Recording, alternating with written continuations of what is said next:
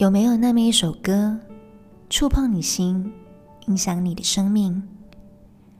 是否有那么一首歌，让你成为更好的自己？每个月第一周六，一起聆听那一首歌和它背后的故事。欢迎收听《有一首歌》，你好，我是飞尘晚琪。哇，非常的开心能够以这样子的形式跟大家见面呢。这是我们苏醒世代这新系列的 Podcast 第一期的节目。我想说，诶，可以先跟大家介绍一下我们究竟是谁。苏醒世代呢，其实是一家敬拜与宣教机构。我们主要的事工呢，就包括第一个是敬拜与音乐督导学院，我们提供八个月部分时间制敬拜与音乐督导的课程，就是来自不同教会的呃弟兄姊妹呢，他们能够来到这边，一起来提升音乐的造诣，也可以在属灵品格上面去经历更新。那除此之外呢，我们也有，嗯，就是集结不同背景的创作人跟音乐人一起来创作跟推出原创诗歌，就希望能够透过这些诗歌呢，去传扬神的爱与真理。那第三个主要的事工就是宣教与外展。我们相信呢，敬拜会永留至宣教，成为列国的祝福。那如果要我用一个可能一句话来讲，我们是做什么的？我觉得就是我们相信每个人都能够在敬拜中与神相遇，得着平安与盼望。这就是我们不管我们在做什么事的时候，我们都很希望能够就是去接待神的同在，让别人可以一起来经历神。那今天的这个节目有一首歌，又是什么来头？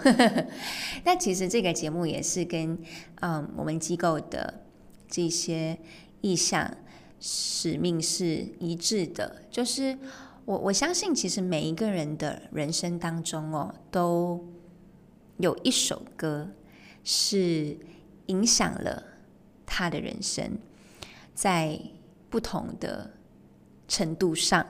间接性也好，直接性也好，都有那么一首歌是可能有激励过你，可能有影响过你，改变了你，甚至是在你难过的时候陪伴你。我觉得那一首歌也起到了它的作用。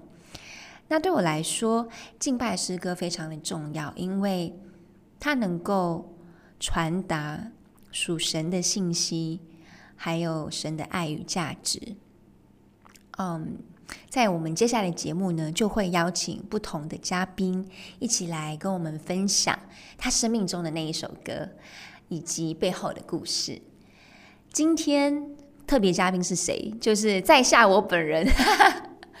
没想到第一集就是一个 talk show，我自己讲自己爽。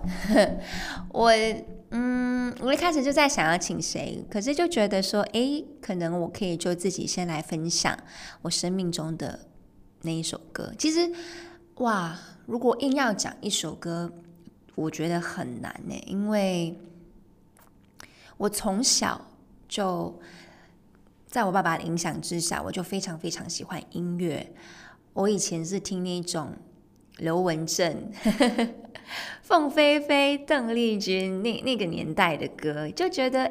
哇，以前的歌其实歌词都很简单，旋律也很简单，整个东西就是，嗯，很有韵味，很能够带出那个人情味跟感情在里头，所以我从小就很喜欢。然后也有听很多呃儿歌啊、童谣啊。然后因为我是在马来西亚长大、出生跟长大的嘛，马来西亚。农历新年的歌是做的哇哦，响当当的。你看他的 MV 是耗资千万在 在在在拍的，所以我从小也是都一直有在听那些过年的歌。所以我觉得我整个成长的生涯都是充斥着很多各式各样、很多元的音乐，所以也因此激发起我非常喜欢唱歌的这一颗。有热情的心吧，应该这么说。我我觉得可能你当你喜欢音乐一阵子，然后你唱歌一阵子，你很自然的就好像身体里面充满了这些音符，很容易就会突然之间自己冒出一些自己的东西。我还记得应该是嗯小学六年级开始吧，我就会可能不知不觉在嗯洗澡的时候，就会突然间有一些灵感，就会唱一些有的没有的东西。我是在十一岁的时候，就小学五年级，对，开始创作的。那一开始写的东西，当然就是小情小爱。我也不知道算不算真的是歌啦，但是我有在以前学校的时候呢，帮我们那个华文学会写了一首会歌，然后大家都很喜欢。我还记得我们有在校庆上面上唱那一首会歌，也是在那个时候，我第一次呃有被称赞说：“哇，你写的歌很好听。”就是在那个时候，我才。知道说哦，原来我好像在创作这个方面是有一定的才华的，这样子讲有点不好意思。对，嗯，那来到我人生中最重要的一个转捩点，应该不是说重要的转捩点，应该说是我人生中最艰难的一个一个点吧。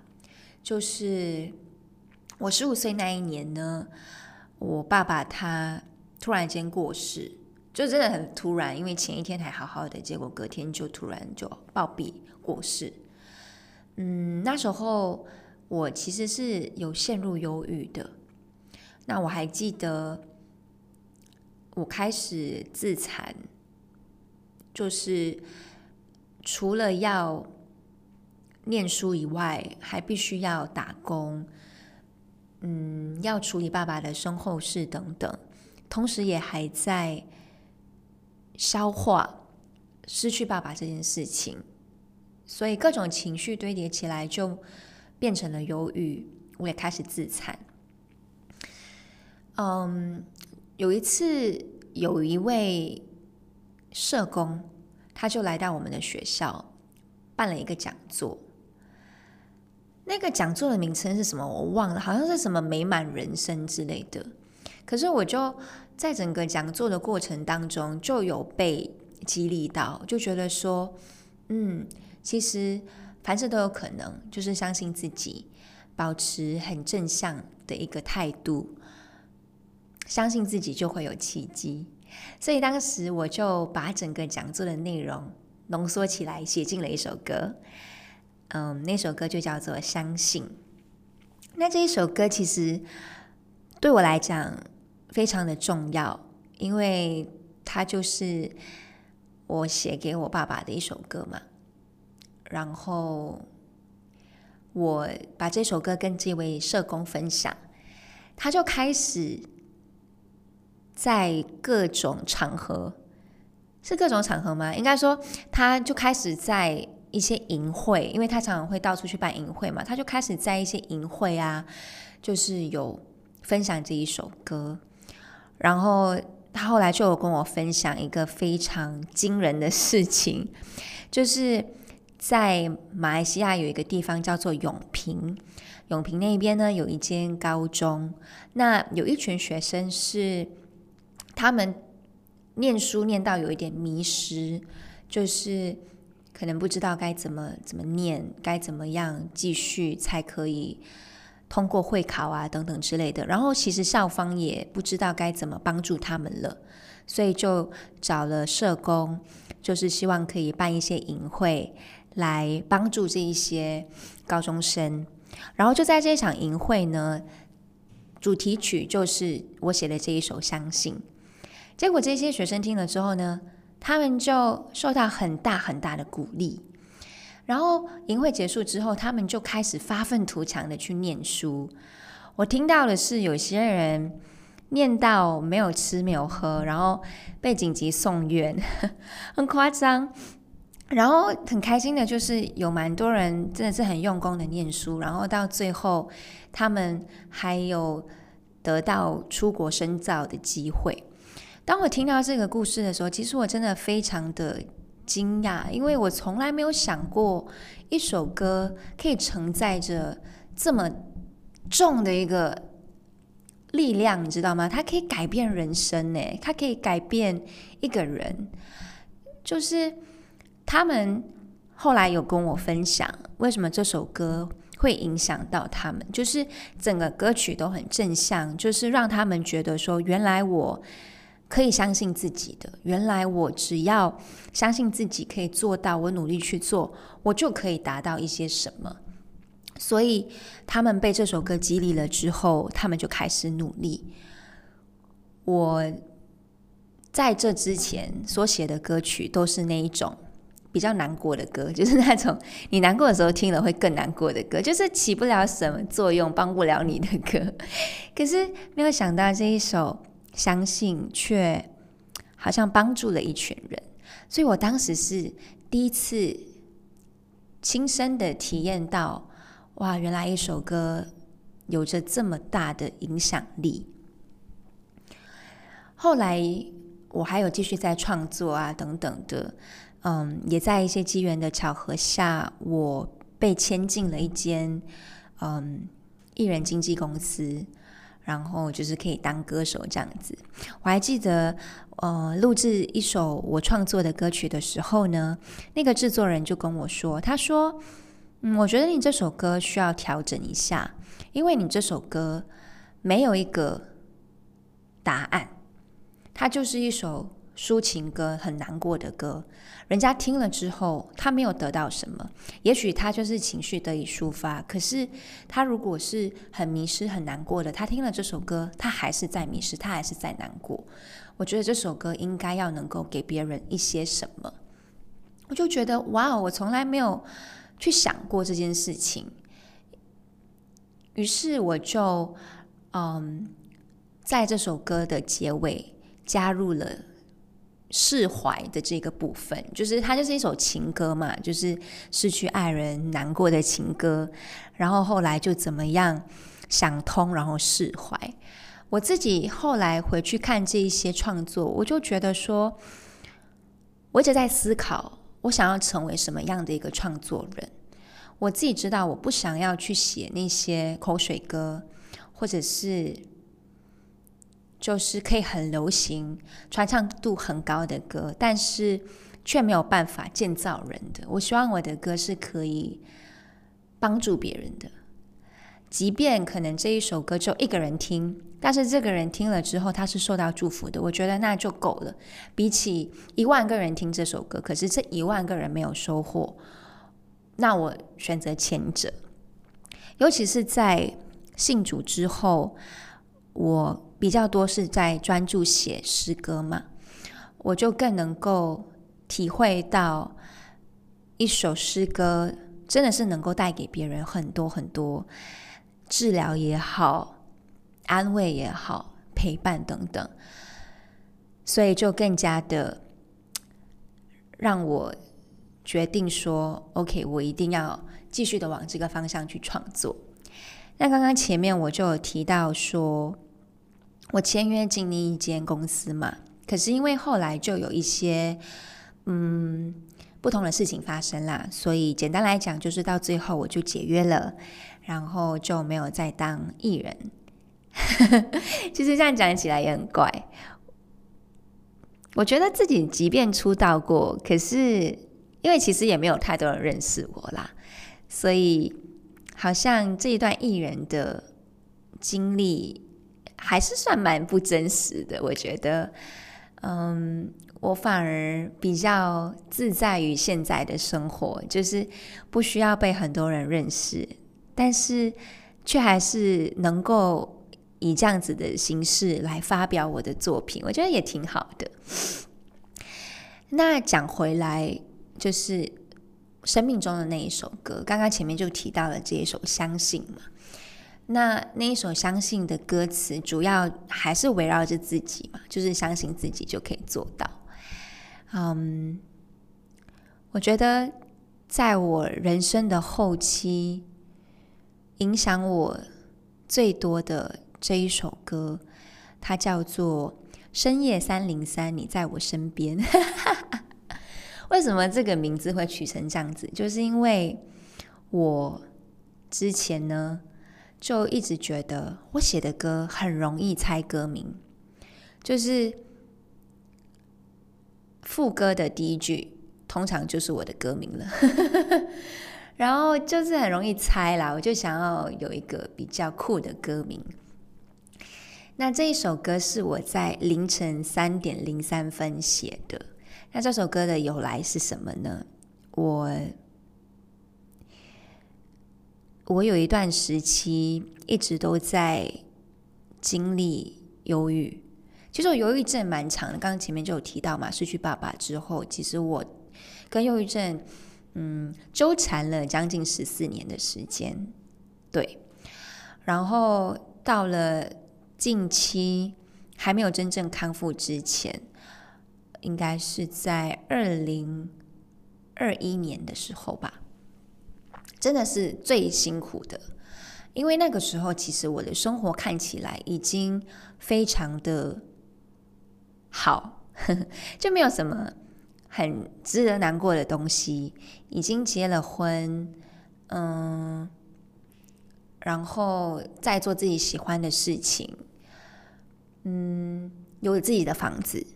然后钱也没有什么太大的顾虑，嗯，但是不知道为什么说不上来，心里面还是有很多的苦，很多的忧郁。后来有一次就发生了一些小小的事情，我晚上睡觉的时候，突然间整个情绪来了，我就一直哭，一直哭，我也不知道为什么。我的眼睛是睁不开的，我就一直在哭，一直在哭。那那个时候，我就突然间闪过一个念头，就是不然到这里就好了。那时候我就觉得很恐怖，因为都没有发生什么特别难过的事情，为什么我会想要结束我的生命呢？我就知道这个肯定不来自于我自己。于是我就想要祷告，可是我却没有办法开口祷告。那个时候我就非常的害怕，我就在心里面求神，我就说：“神啊，求你来帮帮我，我真的不想要死。”然后神就给了我一句话，他就说：“孩子，有多少眼泪，有多少心碎。”到我这里来吧，我会让你休息。听到那一段话之后，我就觉得哇，得到了很大的安慰，然后就好像有什么东西就被解开了一样，我就可以睁开眼睛了，我就可以开口说话了。于是我就立刻起床，还带着眼泪哦，就赶紧起床，打开我的呃笔电，我就开始写歌，我就把这一首歌给写完了。这一首歌就像是我跟神的一个对话，然后他的回复，我觉得非常的、非常的亲密，就是好像是我，就是我跟我天赋的一个对话，然后整个内容让我觉得我就是像是一个小孩被他爱着一样，所以这首歌深夜三零三，你在我身边，想要在这边跟大家分享。希望你也会喜欢。有多少眼泪，有多少心碎，有多少再见，多少撕心裂肺。想待在身边，想再爱一遍，想放下所有伤悲，而天赋你说。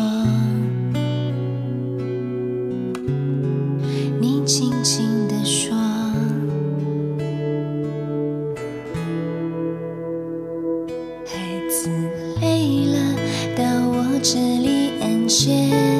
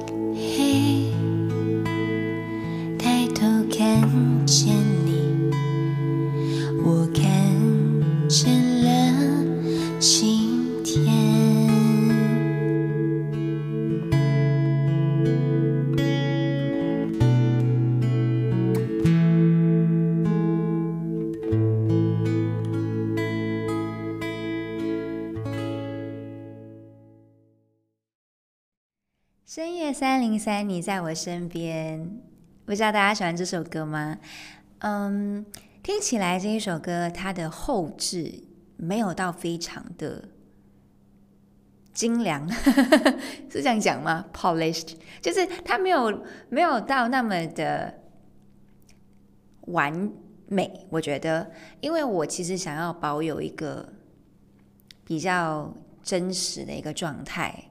其实，如果可以的话呢，我很想要把我在创作这一首歌当天的那个声音给录下来的。因为当时我录那个 demo demo 的时候，我的声音是哭过的，有点哽咽，然后有一点眼泪，有点沙哑。可是我觉得那个 moment 就很 raw，很很真实啦，就是刚刚经历神的大能，然后得到救赎的一个 moment，我觉得非常的。的珍贵，我就很想要把它记录下来。可是后来就想说，哎呀，我还是要重录一下，因为当天的声音状况真的不是很好。